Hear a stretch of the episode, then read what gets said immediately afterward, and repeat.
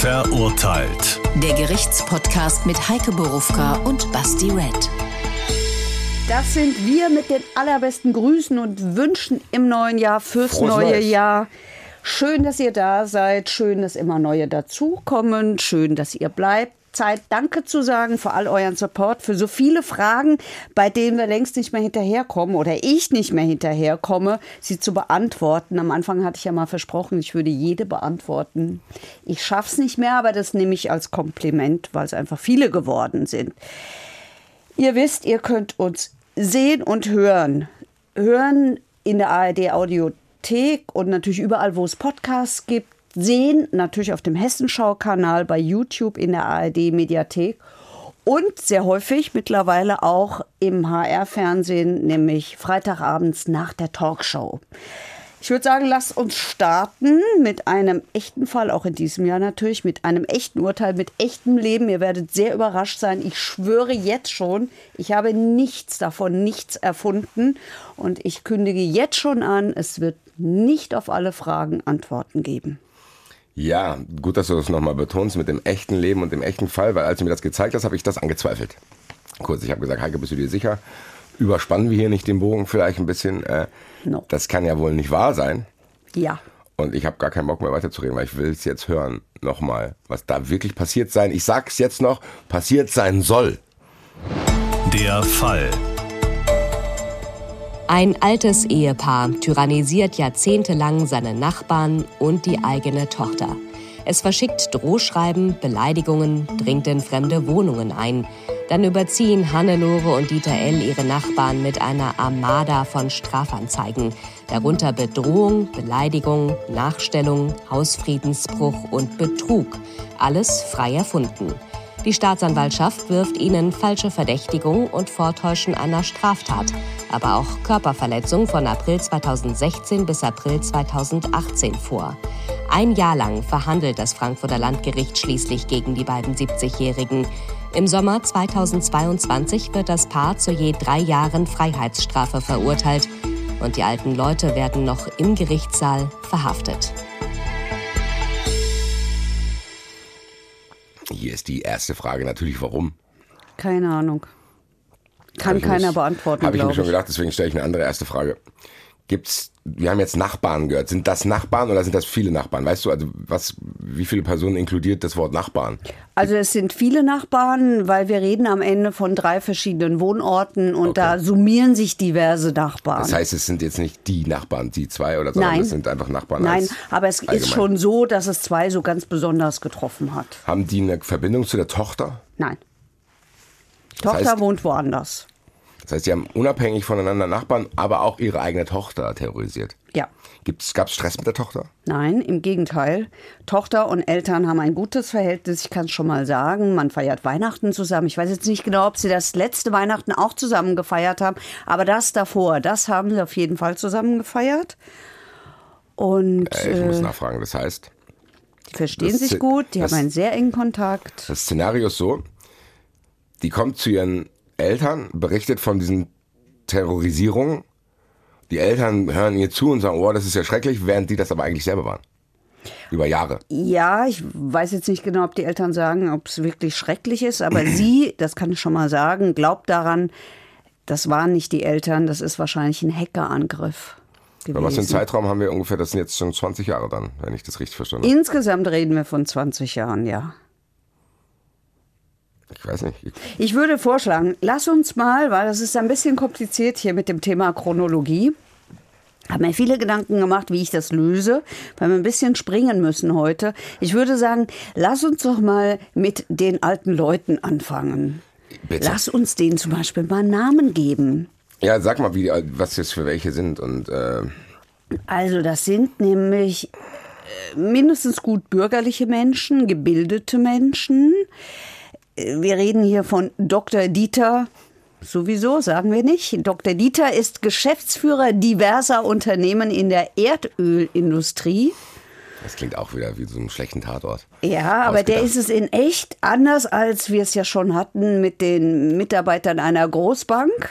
die es dann am Ende doch nicht waren. Hier haben wir Dr. Dieter, der in der Tat äh, ein Ingenieur ist und der in der Erdölindustrie sein Geld verdient. Also der hat auch gearbeitet. Ja, der hat Das heißt, gearbeitet, der hat, das viel hat, gearbeitet. Das hat halt diese ganzen Terrorisierungen haben die neben dem Job gemacht. Ja, das wurde nebenbei gemacht und äh, immer mal unterbrochen durch Umzüge, weil der äh, viel in der Welt unterwegs war, in Katar, das wir jetzt nun kennenlernen mussten, in Japan, in Wales und in den USA, also Also haben war die viel dann unterwegs. international die Nachbarn terrorisiert oder was? Nein, sie haben nur die, also äh, sagen wir so, das sagen wir so.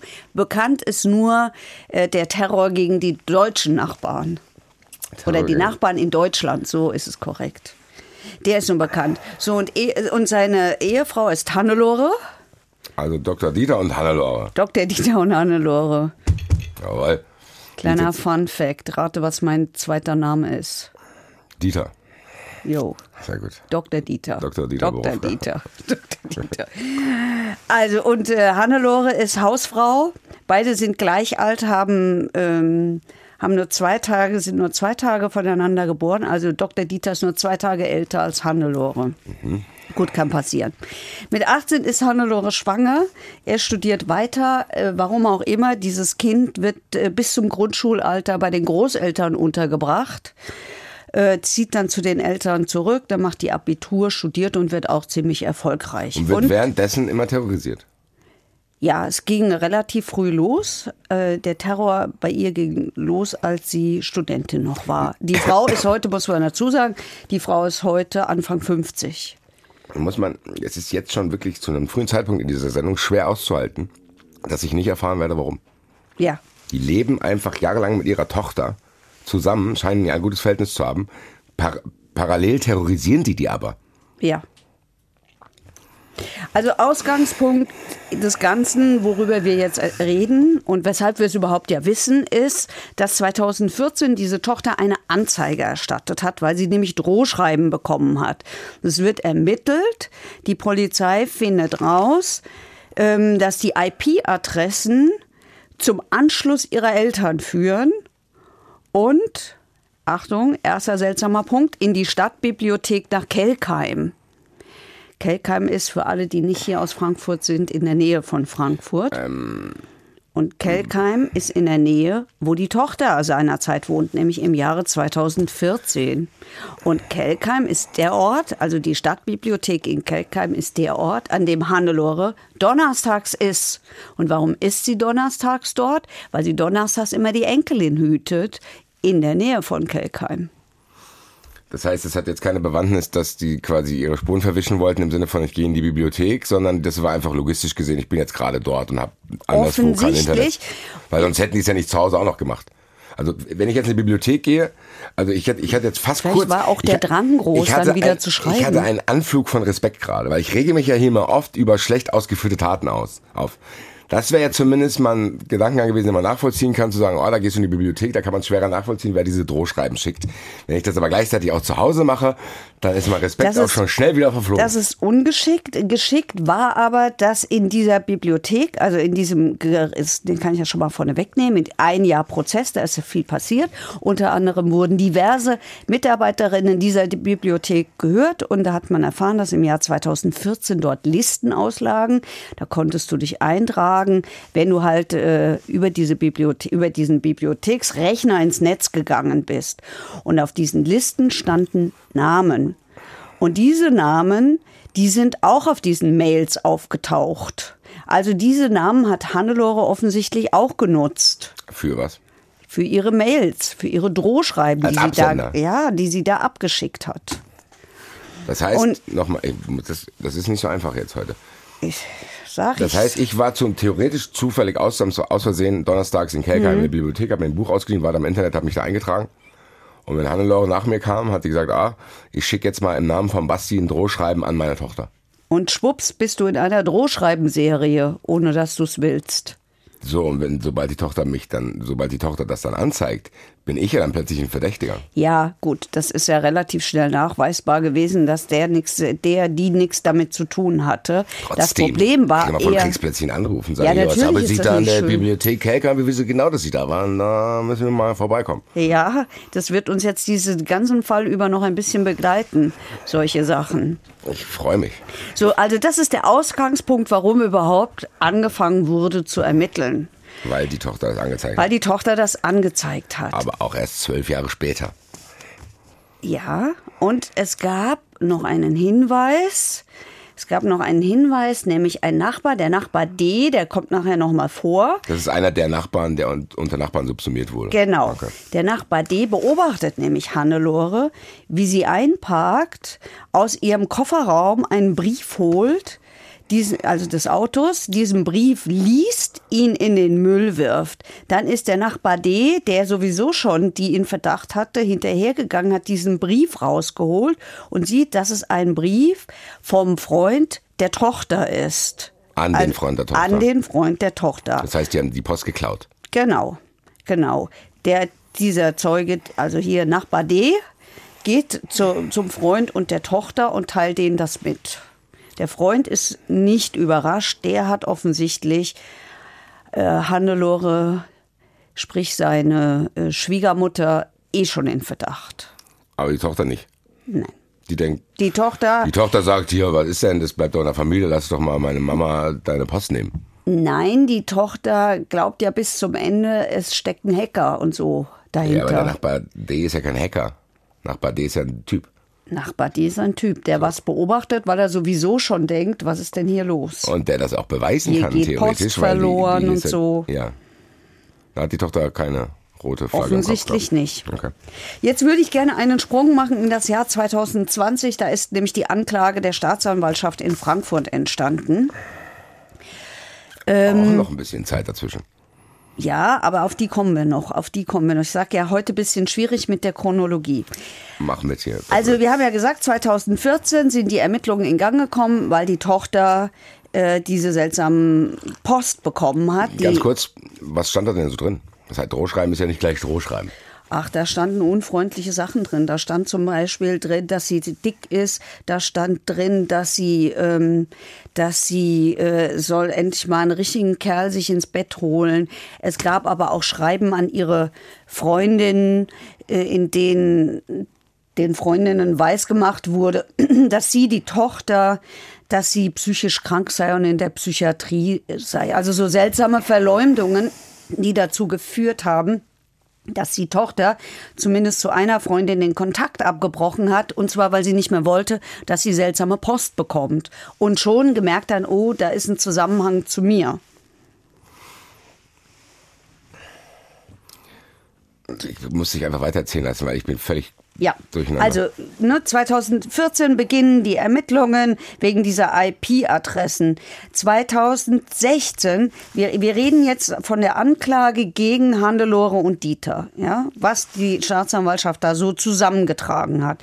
2016 gibt's Ermittlungen wegen der Nachbarin, ähm, die hat nämlich auch Mails bekommen, die hat falsche Bestellungen bekommen und auch hier führen die IP-Adressen zu Hannelore und Dieter, was den Verdacht natürlich erhärtet.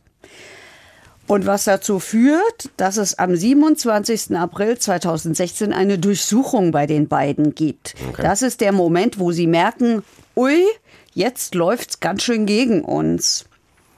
Denn die Polizei findet bei dieser Durchsuchung diverse Unterlagen versteckt in Schränken, also ärztliche Bescheinigungen anderer Menschen, also sprich der Nachbarn oder das, die haben das gesammelt. die haben das, die haben das geklaut und gesammelt. Ge dann archiviert oder was? Ja. Also das war wohl relativ ordentlich. An einer anderen Stelle in diesem Prozess hieß es mal, dass sie auch ordentlich Buch geführt haben. Buch geführt. Mhm. Über ihre Sachen da. Was sie halt so gemacht haben und eingesammelt haben. Ich, ich glaube, ich habe es eher so verstanden, als haben sie Buch geführt über all diese Daten, die sie sich da so zusammengestohlen haben. Ich muss das zusammenfassen für mich nicht, dass ich was falsch verstehe. Die sind zu random Nachbarn. Irgendwelchen Leuten haben denen die Post geklaut, haben das aufgemacht, haben geschaut, worum es sich da handelt und haben gesagt, so, schau mal, ich habe jetzt hier ein Krankenkassenschreiben von Stapel XY, Krankenkasse. Stapel Krankenkasse. Hier ist irgendwie eine Mitgliedschaft. Gehaltsabrechnung. Gehaltsabrechnung kommt dahin. Versicherungspapiere Und wurden dann auch, auch nochmal selber für sich dokumentiert, was sie genau gemacht haben. So. Ja, also so scheint es mir gewesen zu sein. So, und jetzt ist, ist natürlich so, jetzt ist bei denen durchsucht worden, die wissen also jetzt, oh, es läuft gegen uns und jetzt drehen sie den Spieß um. Jetzt beginnen diese Verleumdungen der Nachbarn. Je- Jetzt ähm, fangen sie an und erstatten Strafanzeige. Das beginnt Ende September 2016. Erstattet Dieter Strafanzeige gegen einen Nachbarn, der habe ihn bedroht, er habe ihn beleidigt. Er habe gestohlen, betrogen, Hausfriedensbruch und Nachstellung, sprich Stalking, wirft er Einer diesen der Nachbarn, dem vor. sie die Post geklaut haben. Genau. Da haben die gesagt, nee, nee, wir haben dem keine Post geklaut, der ist noch viel schlimmer, der macht das alles, was du gerade aufgezählt hast. Ja, also ich Also glaube. so Gegenangriffmäßig, so ein Ja, bisschen genau, Gaslighting. Genau, genau, genau. So, dann sind wir im September 2016. Das, die Anklage nimmt natürlich nicht immer jeden einzelnen Fall, sondern die fassen natürlich auch zusammen. Ne? Aber So. wir können schon noch mal ein bisschen einzeln drauf Ja, ja, später, ja? Was so, absolut. also, also die- so die Verschiedenartigkeiten Wenn ich kurz sagen Sachen. darf, wir sind auf Seite 1 von Seite 5, da kommt noch was. Nehmt euch ein bisschen Zeit in eurem Podcatcher oder YouTube-Player, Power, im Mediathek. Genau. Also, wir sind im September 2016. Hannelore und Dieter gehen erneut zur Polizei. Dr. Dieter, bitte. Entschuldigung, Dr. Dieter gehen erneut zur Polizei. Die gehen immer zur Polizei. Die gehen dann. immer zur Polizei und sie werfen nun dem Nachbarn Olaf vor, Nachbar Olaf ist noch ein neuer. ja, Es ist nicht Nachbar D, sondern nein, Nachbar, ist nicht Nachbar, Nachbar, O. Äh, Olaf, Olaf heißt, er heißt anders mit Nachnamen, ist nicht der, ist nicht, Ich nenne ihn Nachbar O. Genau. Wegen Olaf, ha? also Nachbar O, nicht zu verwechseln mit dem Eis. Also Nachbar O hat Hannelore, das sagen die ne, bei der Polizei. Welches Eis? Ach, dieses Olaf-Eis. Kenn ich nicht. Ich kenne nur Oil of Olas. Olaf, das ist doch diese Figur. Kenn ich nicht. Egal. Also, ähm, Nachbar Olaf hat Hannelore verprügelt, sagen Dieter und Hannelore. Und, Achtung, jetzt kommt's. Achtung, jetzt bleib, Nee, nee, nee. versuche ruhig ich zu versuche bleiben, zu okay? konzentrieren, weil das ist wirklich komplex. Ja, sehr komplex. So, die zei also Hannelore zeigt Hämatome, Hannelore zeigt Kratzer und Hannelore hat auch ein gebrochenes Nasenbein. Als sie da bei der Polizei auftauchen. Ich habe ja gesagt, Kontenance heute. Ich muss auch hier wieder kurz zusammenfassen. Dr. Dieter hat Hannelore in die Fresse gehauen, So kann man es auch um formulieren. Nachbar O bei der Polizei anschwärzen zu können. ja, So, Hannelore hier, wir sind in großer Bedrängnis. Wir sind in sehr großer Bedrängnis. Du musst jetzt einen fürs Team nehmen. Ich klatsche dich jetzt kurz weg. Hm. Dann haben wir hier Beweismittel und dann zeigen wir Nachbar O an, bevor die uns auf die Schliche kommen, dass wir die Post von Nachbar O archiviert haben und dokumentiert haben, was da so passiert. ja, weil sie waren auch mit der kaputten Nase, den Hämatomen und den Kratzern beim Arzt. Sie konnten das Ganze attestieren und es gab auch Fotos dazu. Diese Fotos äh, wurden im Prozess gezeigt und ja, da sieht Hannelore mitgenommen aus auf diesen Fotos. So, also. Das wird ja immer absurder, ehrlich gesagt. Sie erzählen der Polizei folgende Geschichte. Hannelore und Dr. Dieter kommen nach Hause. Hannelore nimmt die, nein, Dr. Dieter nimmt die Treppe nach, die wohnen im Dachgeschoss. Dr. Dieter nimmt die Treppe zur Wohnung. Hannelore entscheidet sich für den Aufzug. Warum? Ist so. Ich habe keinen Bock Vielleicht zu hat er, laufen. ja, also ganz ehrlich, das gibt's in meinem Leben auch, nur da Okay. bin ich diejenige, die läuft. Das heißt, Dieter will auch Schritte zählen vielleicht. Ja, wahrscheinlich wie ich will der immer auch Schritte zählen. okay. Oder ähm, die Weihnachtsschokolade musste weg. Na, es ist September. Ich weiß Okay. nicht, was war. Ja, und lass Also mich mal jeden- raten. Dann sagen die, dann ist sie, im, während er auf der Treppe war, ist die Nachbar O im Aufzug begegnet. Nachbar O äh, ist sie nicht nur im Aufzug begegnet, der hat sie in den Aufzug gezogen. Ich und denke, hat die wollte eh mit dem Aufzug fahren. Da muss er die nicht reinziehen. Das hat er aber irgendwie gemacht.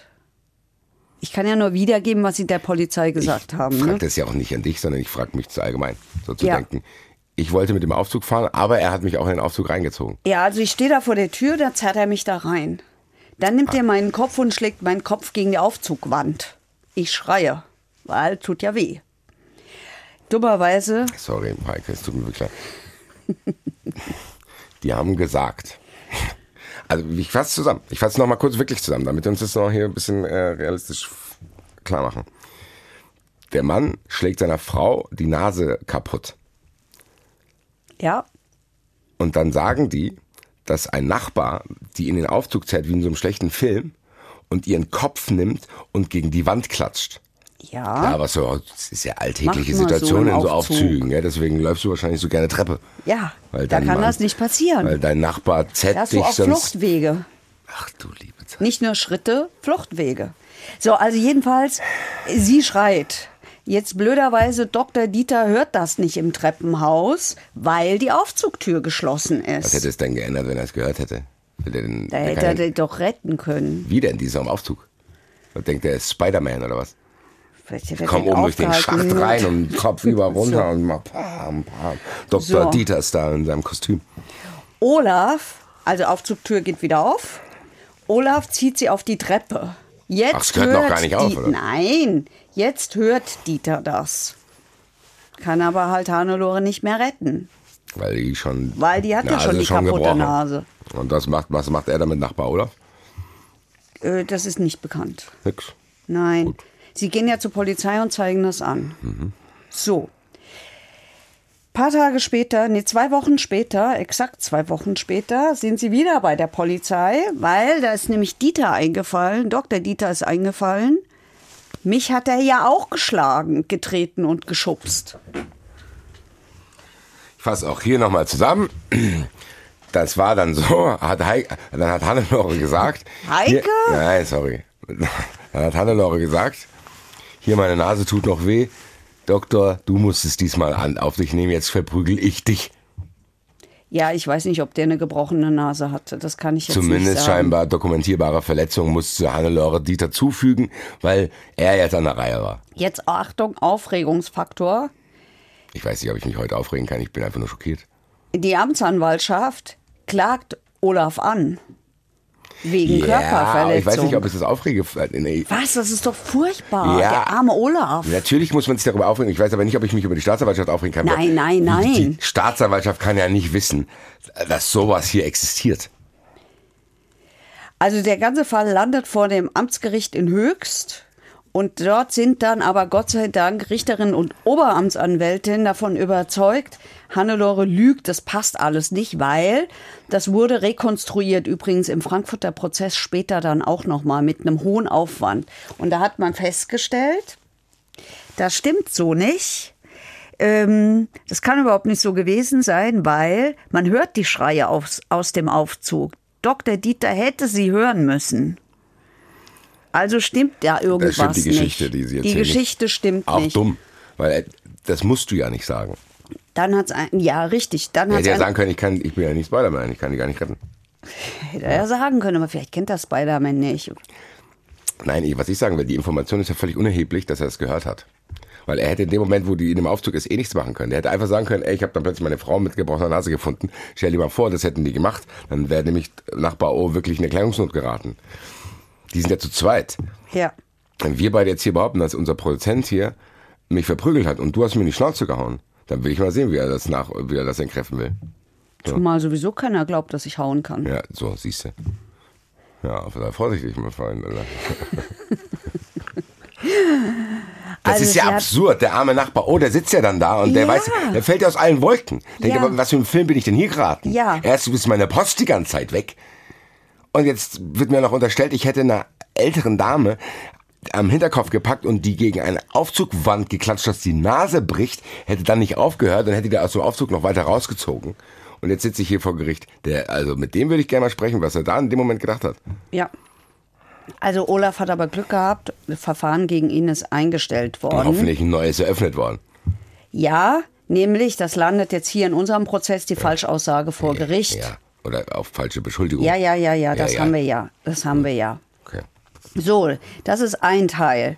Wir sind ja immer in dieser Anklage. Ne? Ein anderer ist, ähm, dass äh, Dr. Dieter auch Anzeige erstattet hat wegen versuchten Betruges. Angeblich hat einer ein Zeitungsabo auf seinen Namen abgeschlossen.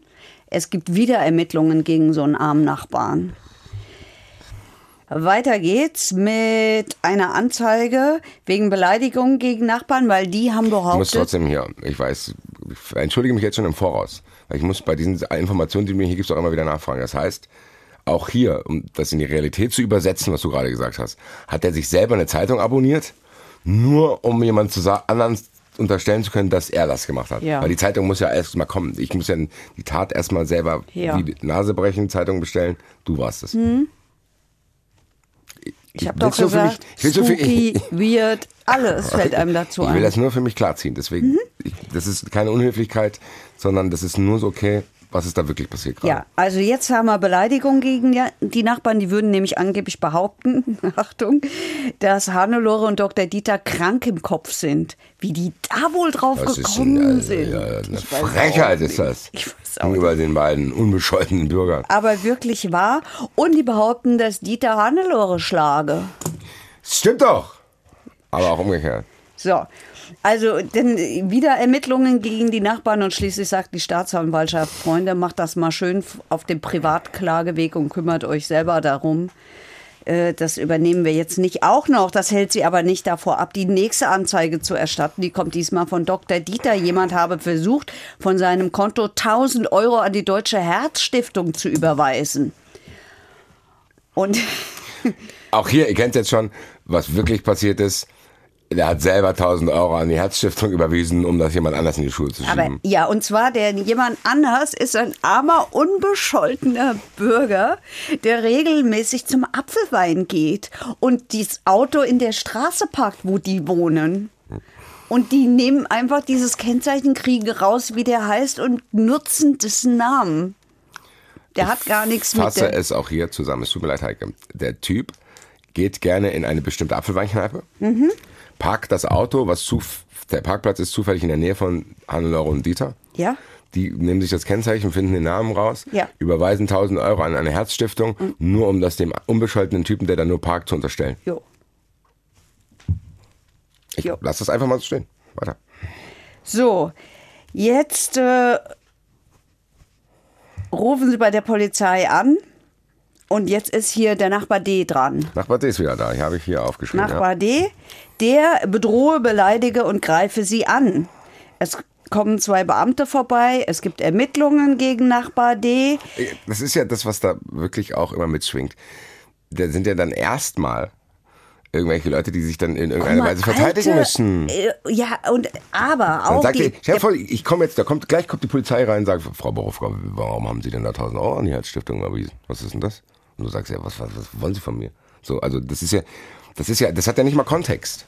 Das hat gar keinen Kontext, das hat keine Connection, absurd. kein gar nicht. Du hast nicht, wenn, wenn die wenigstens, das klingt jetzt verharmlosend, aber wenn die wenigstens immer die gleichen Nachbarn terrorisiert hätten, mit denen die Stress haben, weil die Hecke nicht geschnitten ist oder was weiß ich was, dann weißt du ja, okay, Motiv, bla bla bla. Die, und da hören wir uns mal die Staatsanwältin dazu an, die hier, die haben ja gar nichts davon. Oftmals ziehen Täter aus Straftaten ja einen Nutzen. Und in diesem Fall haben die Angeklagten keinen Nutzen gezogen aus den Taten, sondern es war wirklich nur das Leid anderer, was sie erreicht haben. Und da stellt man sich ja dann die Frage, liegt da eine krankhafte Störung vor, weil welcher normal denkende Mensch würde nur aufgrund des Leides anderer so Straftaten begehen? Letztendlich hat der Sachverständige keine krankhafte Störung feststellen können. Und auch keine Erklärung gefunden. Finde ich ehrlich gesagt sympathisch.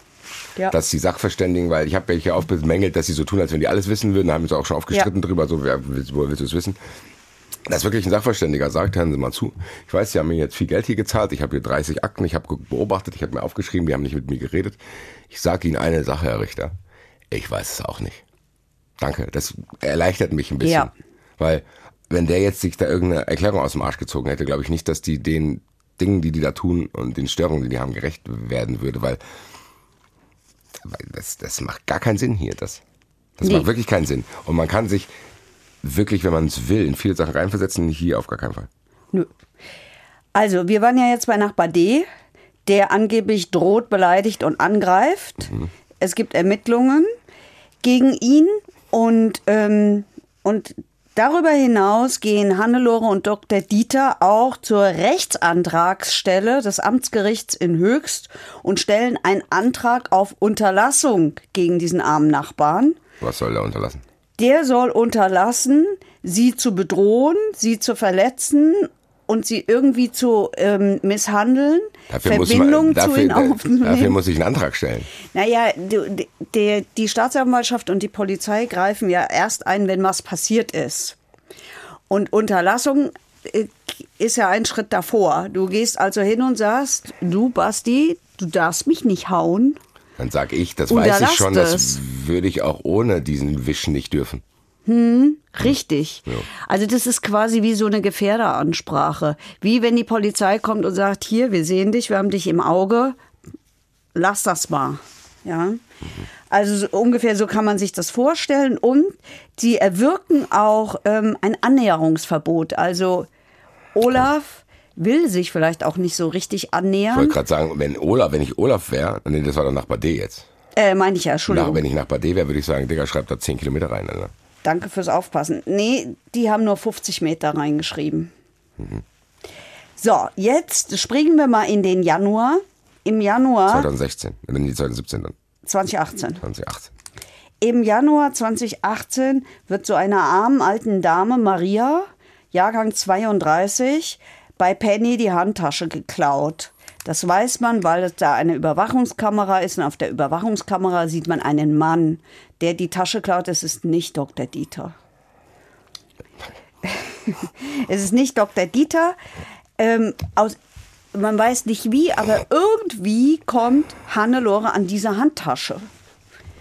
Und in dieser Handtasche ist eine EC-Karte und ist ein Schwerbehindertenausweis, was für Hannelore praktisch ist, weil die braucht ja ständig Namen anderer Menschen.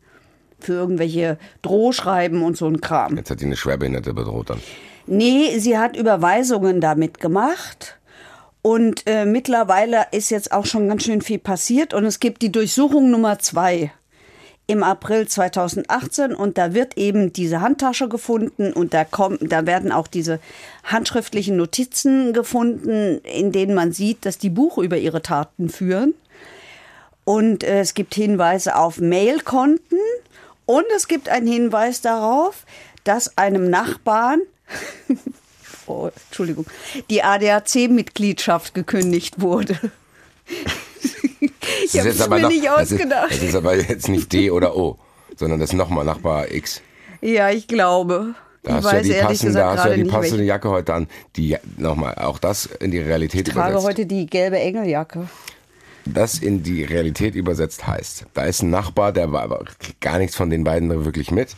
Der hat ein Auto scheinbar und denkt die ganze Zeit, er ist beim ADAC, ist er aber gar nicht mehr, weil die denken, wir kündigen dem Arschloch mal die ADAC-Mitgliedschaft. Ja, und woher haben Sie die Daten? Also das ist sozusagen auch ein bisschen der Beweis dafür. Die klauen Post aus Briefkästen. Sonst Hm. wüssten die ja gar nicht, dass der beim ADAC ist und hätten auch nicht dessen Mitgliedsnummer. Das heißt, ich fasse auch das zusammen, Heike.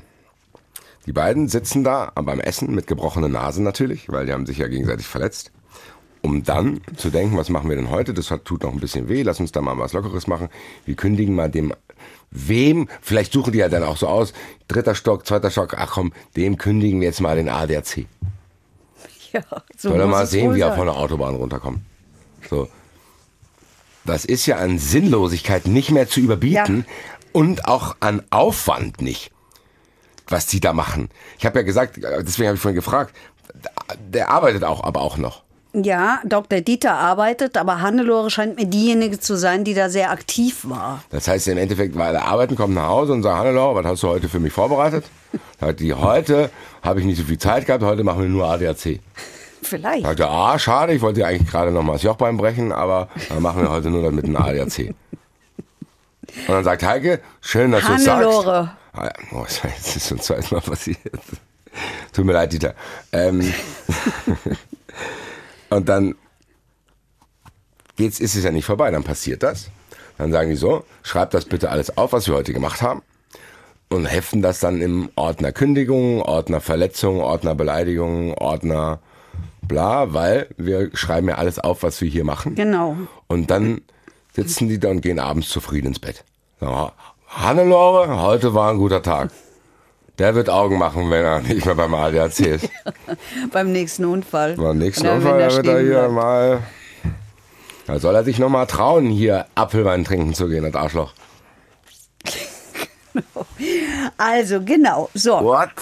Jetzt, und dann gibt's jetzt noch einen Punkt, äh, wo Dieter mal wieder bei der Polizei war und behauptet, 1500 Euro seien widerrechtlich bei ihm abgehoben worden. So, das ist die Anklage.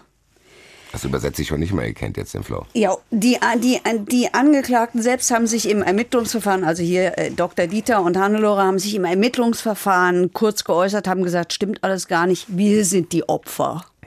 Das haben wir denen nicht unterstellt. Hm. Andersrum wird ein Schuh draus und wer dahinter steckt, das wissen wir auch nicht. Wer uns so viel Böses tut. Ja, der an den Hacker glaubt ja die Tochter und die Verteidigung. Hm. So, jetzt beginnt dieser Prozess vor der Staatsschutzkammer des Frankfurter Landgerichts. Ich sage es deshalb, weil der Prozess irgendwie auch so geführt worden ist. Da sind normalerweise äh, Terrorsachen und so ein Kram. Da war ich doch auch mal mit, oder? Ja, genau. Das war doch das mit den Plastikscheiben. Das ist das mit den Scheiben, wo die gefährlichen Leute sitzen. Aber die mussten jetzt nicht hinter, nicht Plastikscheiben, Sicherheitsglas, wo du nicht durchschießen kannst. Ähm, so, also ein Jahr ist verhandelt worden. Es hat 30 Aktenbände gegeben. Es hat diverse Sonderbände gegeben. Es hat mehr als 30 äh, Prozesstage gegeben.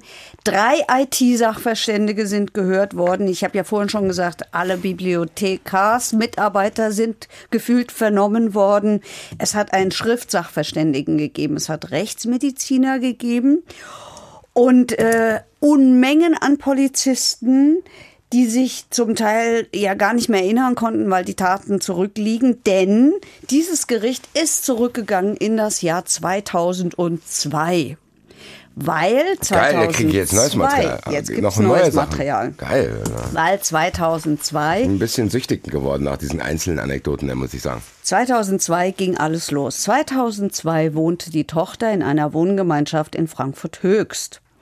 Und äh, ihre Eltern hatten einen Streit, einen zivilrechtlichen Streit wegen einer Eigentumswohnung, in der es wohl irgendwelche Sachmängel gab.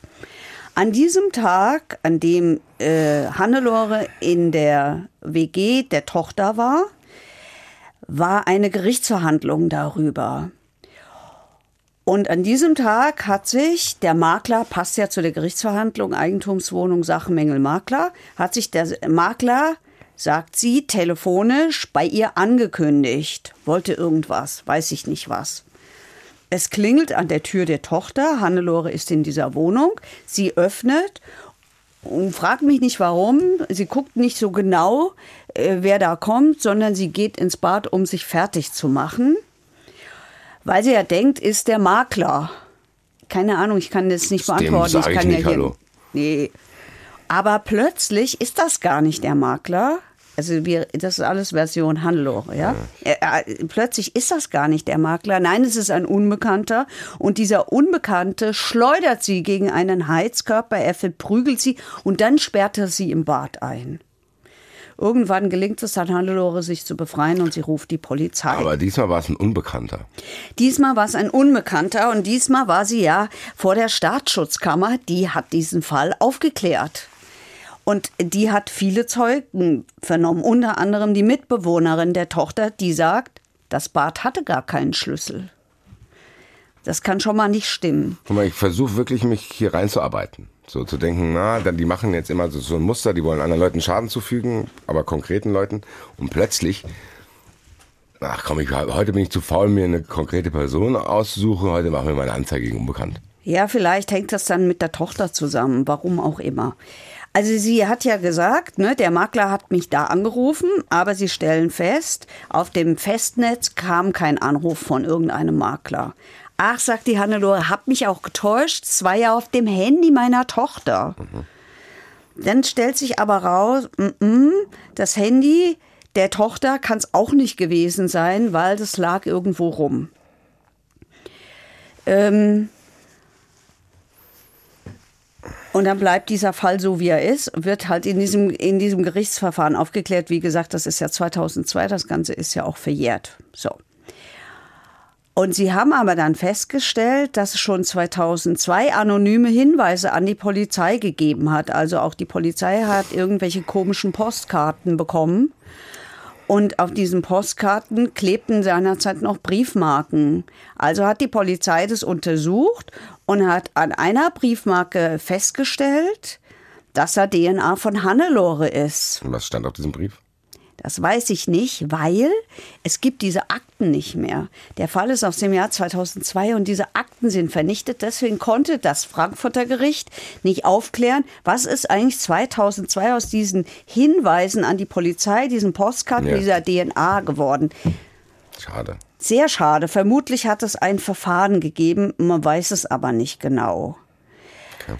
So, und dann äh, hat dieses Gericht halt viel aufgeklärt. Also, es hat Polizisten vernommen, die sich dann erst wieder erinnern mussten oder an andere Polizisten verwiesen haben, die dann wieder vernommen wurden. Das ist schon großer Aufwand, diese ganze Geschichte. Extrem, weil es ist in verschiedene Wohnorte äh, aufgeteilt. Also zwischen 2004 und 2005 zum Beispiel haben die im Landkreis Oldenburg gelebt. Und auch da hat es schon im Jahr 2000 äh, Nachbarn gegeben, die sich an die Polizei gewandt hatten, wohl offensichtlich, weil sie das Gefühl hatten, Hannelore und Dieter schleichen sich in ihre Wohnungen, klauen Sachen, es gibt anonyme Schreiben und auch und damals hat es schon eine Gefährderansprache an Dieter gegeben. Also da war die Polizei bei Dieter und hat gesagt, hier, wir haben dich im Blick, mein Freund, geh mal nicht mehr immer in fremde Wohnungen. Und dann sind die 2007 sind sie dann nach, nach Katar gegangen, Also das weil klingt er aber da ziemlich harmlos, muss ich sagen. Ja, ja, ja. wir wissen schon, was du da machst. Mach, mach das mal nicht. Ja, aber das waren ja damals, naja gut, damals sind ja von ausgegangen, hm, was ist denn da los? Der geht irgendwie in Wohnungen und klaut da irgendwas. Die, der, da- der ganze große Zusammenhang, der ist ja erst jetzt stimmt. entstanden. Ja, ja, ja, Den recht, gab ja. es seinerzeit Ja, noch ja, nicht. ja. 2007 sind die dann nach Katar gegangen und immer wenn die zu Besuch waren, mittlerweile hat die Tochter nicht mehr in der Wohngemeinschaft Jetzt wissen wir, gewohnt. warum die WM in Katar gelandet ist. Ja. Äh, mittlerweile hat die Tochter nicht mehr mit der, in der Wohngemeinschaft gelebt, sondern die hatte einen Freund. Und dann ging es erstmal gegen den Freund los. Also, dann wurde der gestalkt. Der hat Warenbestellungen bekommen. Gerne äh, Dildo-Partys wurden für ihn organisiert bei Dildofee. Es hat äh, Partnervermittlungen, also es hat äh, Anmeldungen von ihm und so auf Partnervermittlungsplattformen gegeben. Ich verzichte jetzt auf die Zusammenfassung, weil ihr habt jetzt eine Übung da drin. Ja. Wein gab es auch häufig. Und der arme Kerl musste sich dann auch vor Gericht verantworten, weil er diese Bestellungen halt nicht bezahlt hat, weil er gesagt hat, ich habe das Zeug doch gar nicht bestellt. Also ist er verklagt worden und er hat sich deswegen verantworten müssen. 2011 hat er sich von der Tochter äh, getrennt und dann war, die, dann war die Tochter reif. Dann hat die Mails, Briefe, Postcard mit Beleidigungen bekommen. Ich Dann aber trotzdem, hier muss ich einhaken, das ist die eigene Tochter. das ist die eigene Tochter. Dann hat es viel Vandalismus im Haus von ihr gegeben und in ihrer Wohnung. In ihrer Wohnung. Ja, also ich sag mal ein paar Beispiele. Zum Beispiel war einmal der Tiefkühler abgetaut. Dann waren die Gardinen abgeschnitten. Dann war Hundekot, ein dann sich später kommt es öfter, Hundekot war an Wänden, an der Tür, auf dem Boden verschmiert. Ich fasse zusammen. Dieter und Hannelore gehen Kacke sammeln Ja, und denken, ja, lass das doch unserer Tochter an die Wand schmieren. ja. Ist doch mal was Neues. Sagen wir, wir beide haben, wir haben ein gemeinsames Hobby. Das, wir, das verbindet uns auch ein bisschen. Heike, nicht Heike, schon wieder Heike, Alter. Es tut mir leid. Ich bin durch, Mann. Das macht mich fertig. Ich stelle mir die beiden vor, wie die durch den Stadtteil laufen. Ich meine, Hundekacke wird ja eingesammelt so. Und dann ist es da gesammelt in den Mülleimer. Sagen, hier, ich habe was gefunden. Da sind drei Kackhaufen drin. Sofort zur Tochter. Ist die da? Nein. Sehr gut. Genau. Das schmieren wir jetzt hier überall hin. Genau. Das Problem war, oder das Glück der Staatsanwaltschaft Genau, du sagst einfach, Heike, du sagst einfach so genau. Ah ja, Ah was, ja, soll, was denn? was soll ich Ja, denn was- ja, sagen? Genau. Macht mal halt mal so. Ja. Hundekacke verteilen. Die haben schon eine hohe Bist auch Palette. Die haben eine hohe Palette, muss man sagen. Fantasievoll äh, sind die, ja. Genau, die sind kreativ schon, auf Ja. ihre Art und Weise. Ja. Das, und dann, ich, sorry, es tut mir leid, ich bin wirklich erfordert. Das wird ja dann auch noch dokumentiert. Das wird alles Liebes dokumentiert. Tagebuch, heute habe ich drei Kilo Scheiße eingesammelt und meiner Tochter in die Wohnung geschmiert. 13.12. bla bla bla bla bla. War ein guter Tag. Hier ein Foto zur Dokumentation. Anhang 3, siehe Ordner 10, Kackbilder. Ja, mein Gott. Ja. Prost, hallo. So, also de, was der Staatsanwaltschaft oder was in diesem Prozess aufgefallen ist, später auch ins Daraus muss man eine Fernsehsendung machen, ne? Ich weiß. Später dann auch ins, äh, ins äh, Plädoyer der Staatsanwaltschaft floss, war halt dieses, wie Sie es genannt haben, sehr profunde Insiderwissen von Hannelore und Dieter. Also die haben immer auf alles direkt reagiert. Die wussten, wann der Dachdecker kommt, die wussten, wann die Enkelin, die Tochter ist Mutter geworden, wann die Enkelin Reitstunden hat, die wussten, wie das Pferd heißt, die wussten, dass das In den Mädchen... Drohbriefen quasi. Das, Ja.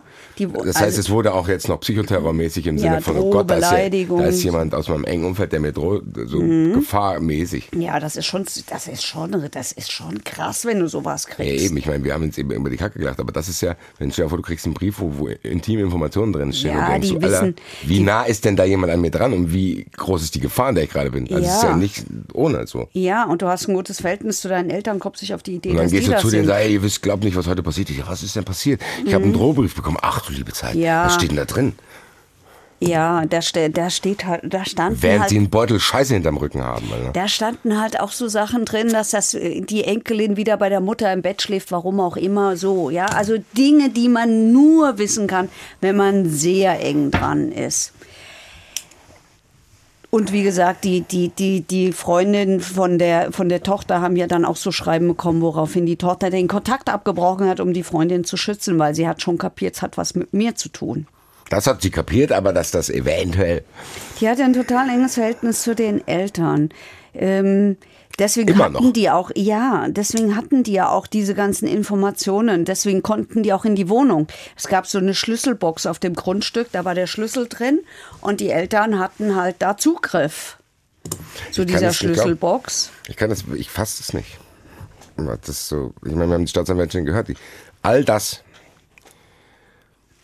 ohne irgendeinen Nutzen. All das Wenn die da wenigstens Cash Nutzen. mitgemacht hätten, wenn die das umgekehrt gemacht hätten, wenn die sich Geld von der Herzstiftung besorgt hätten oder so, weißt du, umgekehrt. Oder Ja. irgendwas. Oder dem Nachbar gesagt hätten, ey, hör mal zu, wenn du mir nicht 30.000 Euro gibst, dann werde ich meiner Frau in die Schnauze hauen und sagen, dass du das warst. Ja. So, von mir aus. Ja. Die haben halt alles geklaut. Die Tochter hat so Kalender und Adressbücher geführt. Habe ich übrigens auch gemacht und habe die alle aufgehoben. Ich habe die auch alle noch. Bei mir kannst du auch nachgucken. Sag was das doch ich nicht hier live, wenn gemacht Dieter hier habe. zuhört. Ja, mittlerweile habe ich das ja, habe ich das ja alles äh, Ich hoffe, er, oh, ganz digital. Kurz, ich hoffe ganz kurz, ich hoffe nicht, dass Dieter das hier jemals hört. Ich habe damit schon ein bisschen Angst.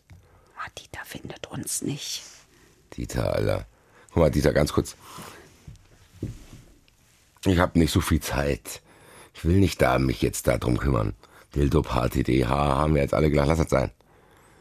Wirklich nicht. Dieter, Alter. Oh je. Das ist auch uncool, gehört eine andere Generation. Was? Dildo-Partys. Jemand für jemanden anderen, komm, das ist doch irgendwie verklemmt. Das ist wie ein Junggesellenabschied von Leuten, die aus dem Dorf kommen.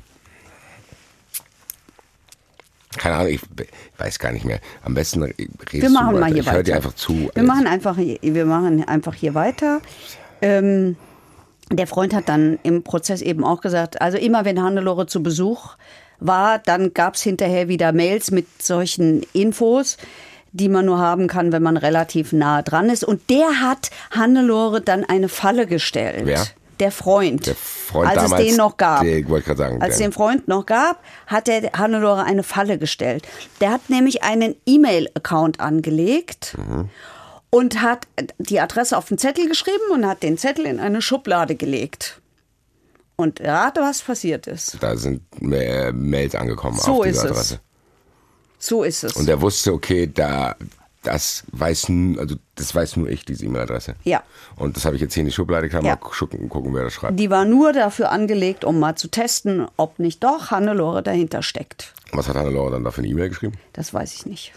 Okay. Das weiß ich nicht, aber es war auch irgendeine unschöne E-Mail. Und das hat er nicht dann mal seiner Freundin gesagt. Hier, hör mal zu. Nicht so schwierig. Also Na, ich glaube, das Problem war, dass diese Freundin das bis heute, äh, oder Freundin und Tochter ja, dass sie das bis heute nicht glauben will. Die will das halt nicht glauben, dass es ihre Eltern sind und waren.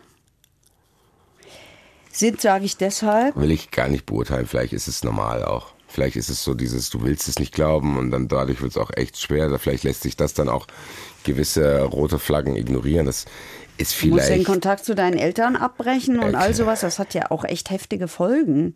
Du In musst dem Fall hätt's die gute Folgen, glaube ich, wenn ja, du den Kontakt du musst abbrechen dem. Enkelkind die Großeltern entziehen, all so Sachen.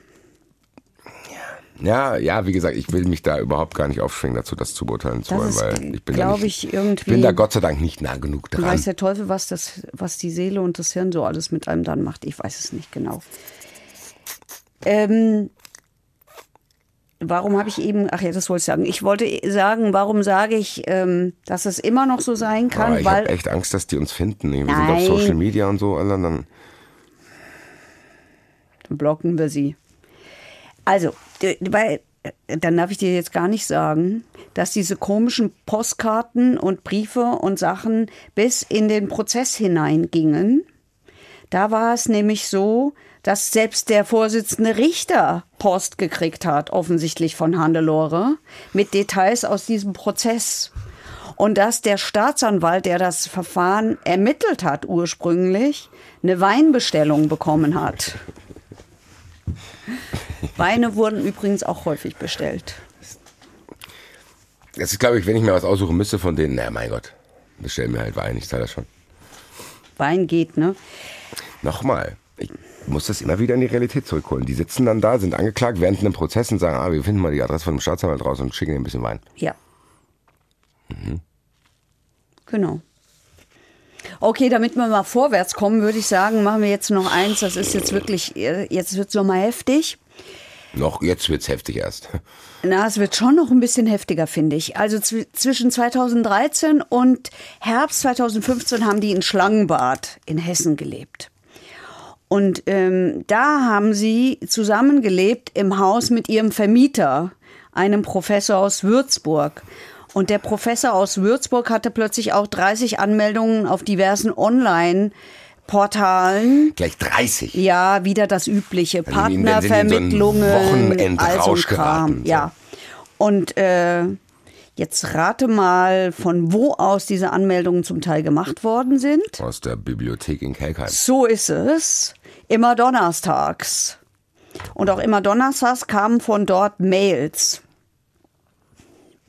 Und dem Professor wurden auch Finanzprodukte und Sexspielzeug und alles Mögliche vermittelt und geschickt. Aber vor allen Dingen hat es eben diese in diesen Mails ähm, hat hat's diese Leute wirklich schlimm getroffen. Und zwar hat der, der Professor und seine Frau, die hatten einen unerfüllten Kinderwunsch und dann ist die endlich schwanger gewesen, die Frau. Und in einer dieser Mails, die hatte, die war schwanger mit Zwillingen, in einer dieser Mails stand dann, die beiden Monster in deinem Bauch sind nicht von deinem Mann. Plus es hat ein Schreiben gegeben, ähm, mit, in dem die Daten einer Fehlgeburt, die diese Frau erlitten hat, drin stand. Also wieder äh, Post abgegriffen und einfach diese Sachen verwendet, Arztbriefe und weiß der Teufel, was man da, was man da abgreifen muss. Furchtbar, oder? So sinnlos. Ich weiß wahrscheinlich, dass du es eh nicht beantworten kannst, aber hat man irgendwann mal probiert rauszufinden, wann das bei denen schiefgelaufen ist? Haben die irgendwie eine Kindheit gehabt, wo die, weiß ich nicht, sind, sind die irgendeinem geisteskranken Professor Nein, aufgewachsen, der ja. Experimente mit denen gemacht hat oder so? Nee, das kannst du ja nicht richtig rauskriegen, weil die ja nicht geredet haben. Ja, aber kann man ja vielleicht andere Leute fragen. Na, die haben ja offenbar sehr isoliert gelebt, weil sie, wie, die hatten doch keine, also die Frau war sozusagen für die sozialen Kontakte mit Hilfe dieser seltsamen Aktionen zuständig und ansonsten gab's da ja nicht viel, die Tochter, ja. Vielleicht hat sonst niemand mit denen geredet und das war Ja, ihre kein Art Wunder. und Weise. Ja, nein, vielleicht war das ihre Art und Weise, Kontakt mit Außenwelt Kein. Wunder. Ah, die haben aber auch hier wieder so seltsame Sachen gemacht. Also, der Professor ist in Urlaub gefahren und hat zwei Koffer gehabt. Ein Koffer bringt er nach draußen ins Auto, dann geht er wieder hoch. Dann ähm, will er den zweiten Koffer holen und sieht, dass jemand im Treppenhaus auf die schöne Treppe, so eine Stein Sandsteintreppe, dass, dass da jemand Nagellack geschüttet hat. Mit der Intention, dass da jemand reintritt oder was? Oder damit es hässlich wird oder keine Ahnung. Und auch hier wieder Hundekot auf Treppen im Hauseingang, zerkratztes Auto, demolierte Gartenmöbel, gestohlene Post. Und jetzt hat der, der Professor, dem war das schon ein bisschen unheimlich. Der hat da eine Überwachungskamera installiert und vor allen Dingen hat er einen zweiten Zaun ums Grundstück ziehen lassen. Und diesen zweiten Zaun, den hat sein Vater für ihn gebaut. Und während er diesen Zaun baut, findet er im Garten das Nagellackfläschchen, das sie da offensichtlich entsorgt haben. Also ganz merkwürdig. Der Mann hat keine Online-Überweisungen mehr gemacht, weil er halt immer Schiss hatte, dass da irgendeiner irgendwas abgreift. Das hat schon Folgen gehabt. Ich wollte gerade sagen, dürfen wir bei aller Amüsierung, die wir haben, sorry, nicht vergessen. Das schleppen ja diese Leute erstmal mit rum. Absolut. Das ist ja auch jetzt nicht das, das klar, wir haben jetzt diesen Blick mit Abstand über 20 Jahre, haha, fassen das Ja. zusammen, aber da sind ja teilweise Leute, die über Jahre dann mit den Dingern Ja. beschäftigt sind, um das auch aufzuräumen. Ja. So, du musst ja dann da und dann musst du Ja. hier einen Brief schreiben, dann kriegst du einen neuen Brief, denkst, was ist denn jetzt schon wieder? Musst du anrufen, musst sagen, das war ich nicht, dann glauben die dir das nicht, dann musst du zur Polizei, dann wirst du, also so, Ja. das ist ja unglaublich ermüdend auch für die Leute, denen das passiert, weil Ja. das auch noch völlig random ist und die keinerlei Anknüpfungspunkte. Vielleicht gibt es sogar bei diesen Leuten, denen das passiert ist, Stress mit anderen, denen, die das unterstellen, hier, das warst du doch. Ja. So, das warst du doch. Wir beide hatten Ja. noch Stress, du hast doch hier äh, Ja. mir die, bestimmt die Dildos bestellt. So.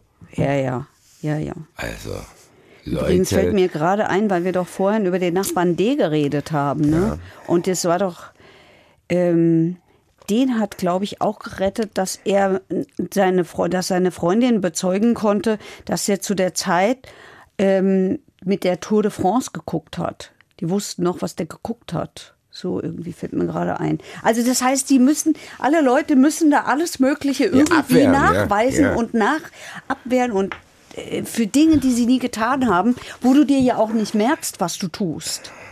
Weil du kannst du dich damit rechnen, dass du dann angezeigt wirst wegen irgendeinem, der sich irgendwas ausdenkt. Also ich weiß nicht, ob ich immer ganz genau wüsste, wann ich was wo gesehen habe. Ich werde es ab jetzt machen, Dieter, dann brauchst du gar nicht alles anfangen. Ich werde jetzt 24 Stunden filmen, was ich mache, dann kannst du eine Scheiße erzählen, die du willst. Ich werde es nachweisen, dass es nicht so ist. Ja. Außerdem, Dieter, ganz im Ernst, Alter, wenn du denkst, kannst du mit mir anlegen, mir fallen auch gute Sachen ein. Ich stopf dir die Scheiße selber ins Maul, Alter. Bitte. Okay, also wir sind jetzt im Prozess. Im Prozess habe ich ja gesagt, ähm, waren diverse ähm, waren diverse IT-Sachverständige und die haben zum Beispiel auf dem auf dem Laptop von Hannelore so Fragmente, Textfragmente von Mails gefunden.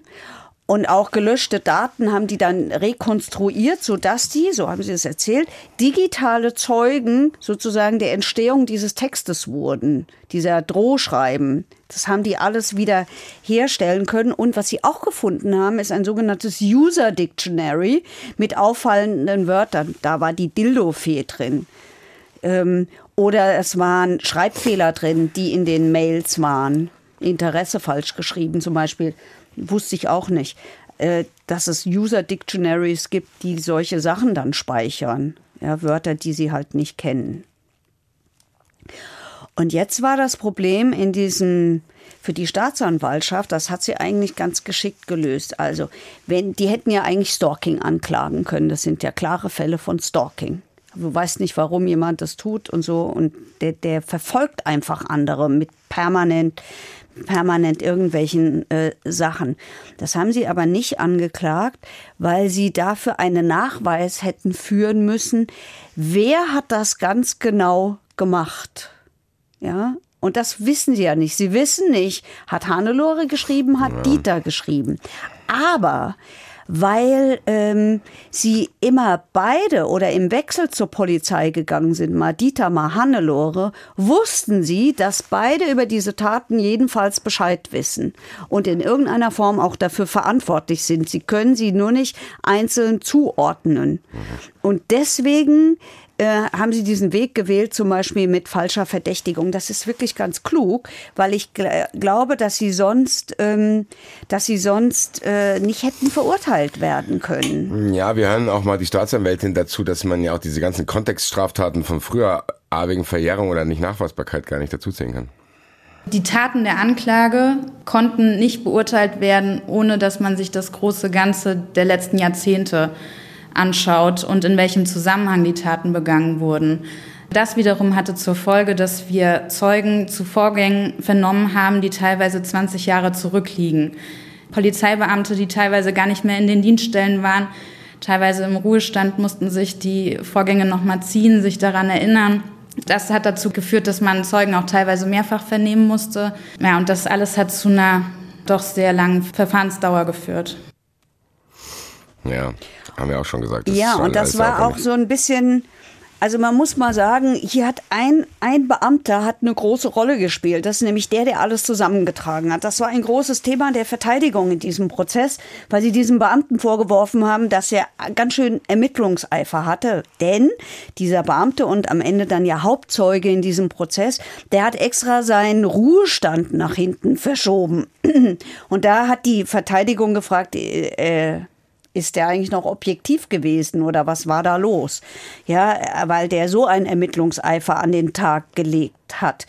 Und dazu ähm, hat das Gericht am Ende gesagt, jo, selbst wenn das Ermittlungseifer war, mag ja sein, aber der Mann hat die Beweise zusammengetragen und der hat dieses ganze große Ganze gesehen, was die Staatsanwältin ja eben auch genannt hat. Und ähm, der hat dafür gesorgt, dass man das vor Gericht eben auch so hat aufklären können. Ja, ich, ja, ich weiß nicht. Ich habe ich hab hier mal auf meinem Zettel nicht eine Sache durchgestrichen, weil ich hätte den gar nicht gebraucht. Weil wer hätte denn damit rechnen können? Ich weiß nicht, Heike. Also die Angeklagten sind ja dann, das ist schon ein hohes Urteil, drei Jahre. Wenn man sich das alles mit, mit dem Ausmaß anhört, würde, ich werde ja immer gefragt, was hat das mit Gerechtigkeit zu tun, dann würde ich in diesem Fall mal sagen, jo, da sind drei Jahre sehr wohl gerechtfertigt, aber es ist schon viel. Finde ich auch, aber nur, weil man nicht alles anklagen kann. Weil man nicht alles anklagen Wenn kann. man und- alles angeklagt hätte und wenn man es könnte, dann hätte ich mehr erwartet oder in irgendeiner noch Weise. mehr. Natürlich. Die haben über 20 Jahre Leute terrorisiert. So 20 Jahre, den Schaden, den die anrichten, den kannst du schon aufrechnen. Da ist, also es gibt schon viele Geschädigte, es gibt viele Auswirkungen, die es hat. Ich muss sagen, theoretisch gesehen wünscht man sich ja eigentlich hier einen Mechanismus, dass auch so eine Verwahrung dann da ist, wo man sagt, ey, wenn wir euch nochmal rauslassen, Ja, dann macht ihr das wieder. ja, Weil das hat man ja gesehen, wenn, wenn die selbst während dem Prozess dem Staatsanwalt Rotwein schicken, ja. was für Beweise brauchst du noch, dass die das eh wieder Ja. machen? Die machen das, haben die das im Gefängnis auch gemacht? Nee. Also, Also, nicht, dass ich angefangen, wüsste. hier ein bisschen Nicht, Stress ich zwischen den. Gefangenen zu machen, ja, was der über dich gesagt Nicht, hat. dass ich wüsste. Also wir müssen mal gucken. Es kann ja passieren, dass dieser Fall wiederkehrt. Und Wiederkehrt äh, wieder. naja, das Urteil ist noch nicht rechtskräftig. Die haben natürlich Revision eingelegt.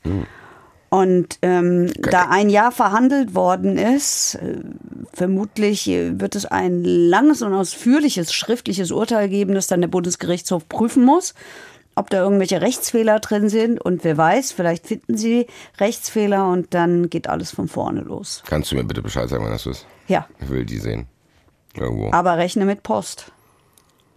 Ja, ich habe ihm ja, Dieter, nochmal, du wirst hier an mir die Zähne ausbeißen. Ich werde dich doppelt und dreifach fertig machen und solltest du das vorhaben. Ähm, hast du noch was? Nein. Lass uns bitte in den Zuschauerraum, ich Ja. bin völlig durch. Zuschauerraum.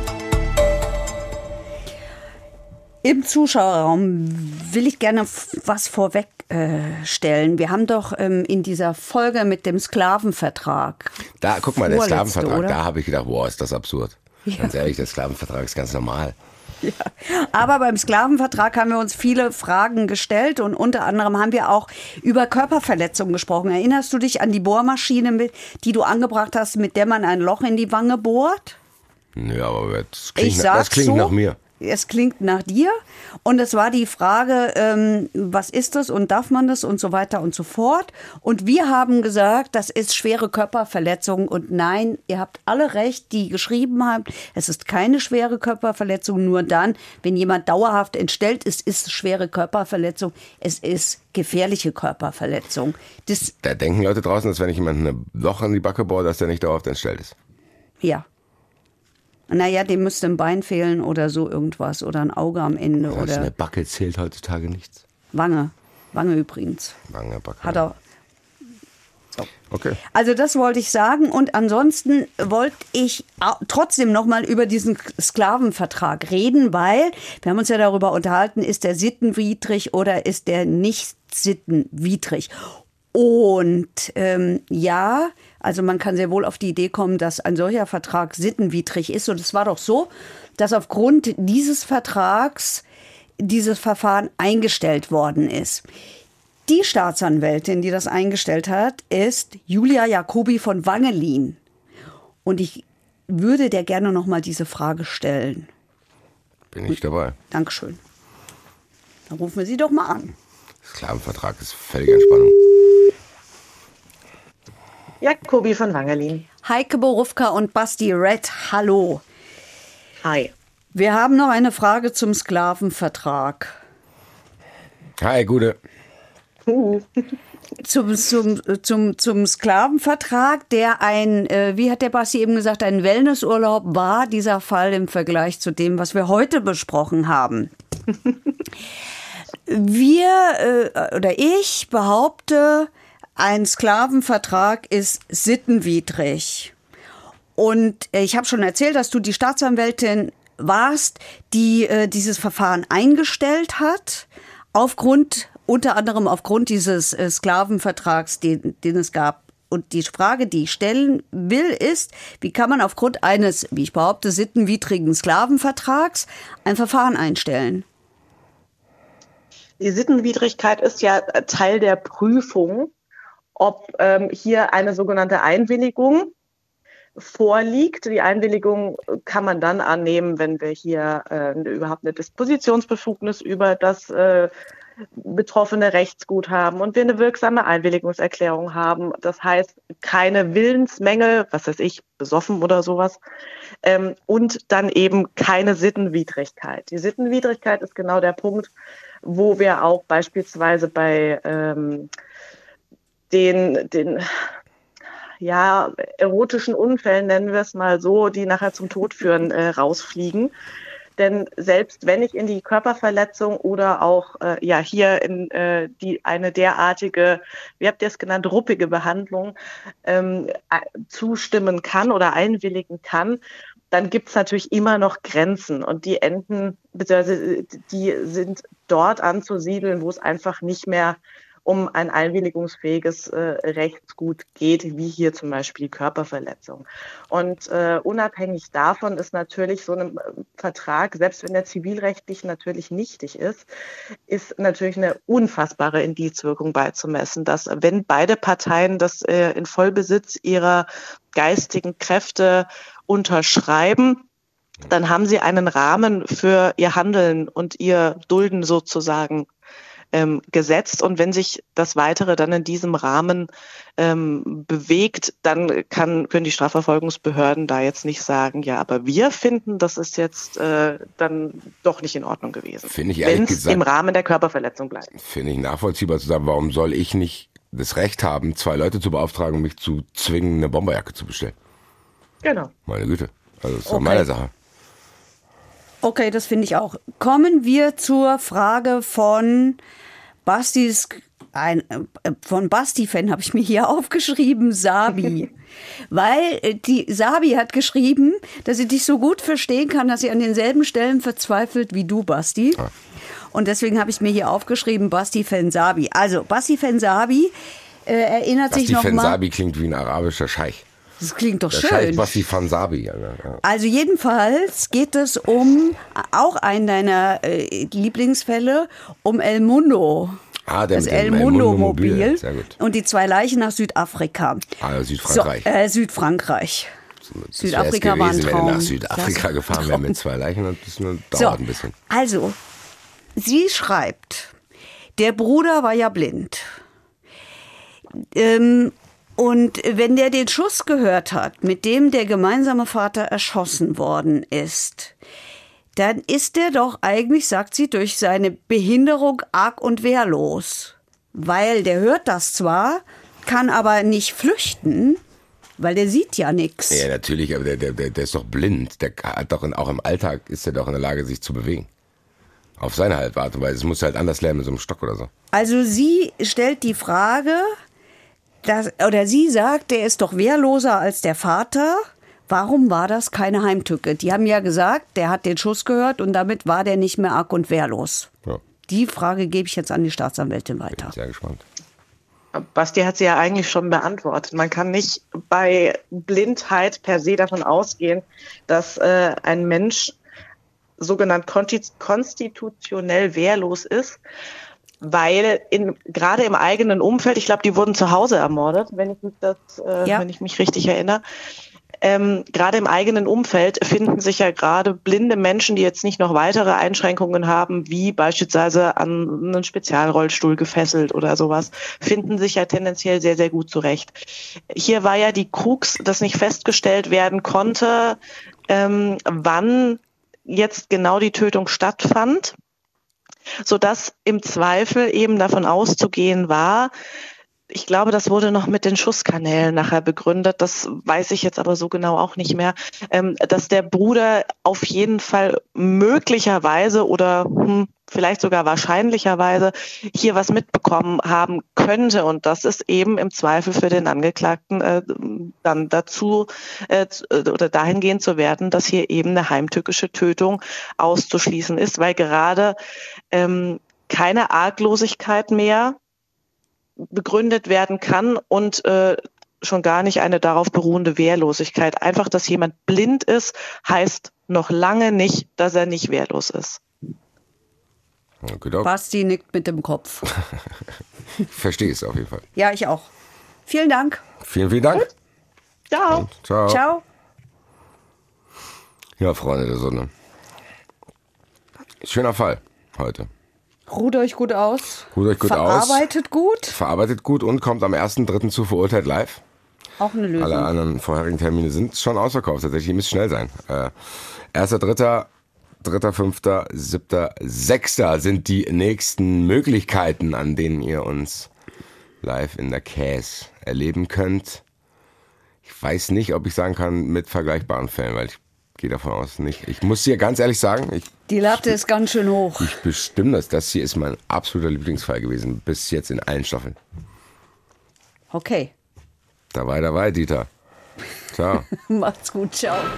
Verurteilt. Der Gerichtspodcast mit Heike Borufka und Basti Red. Eine Produktion des Hessischen Rundfunks.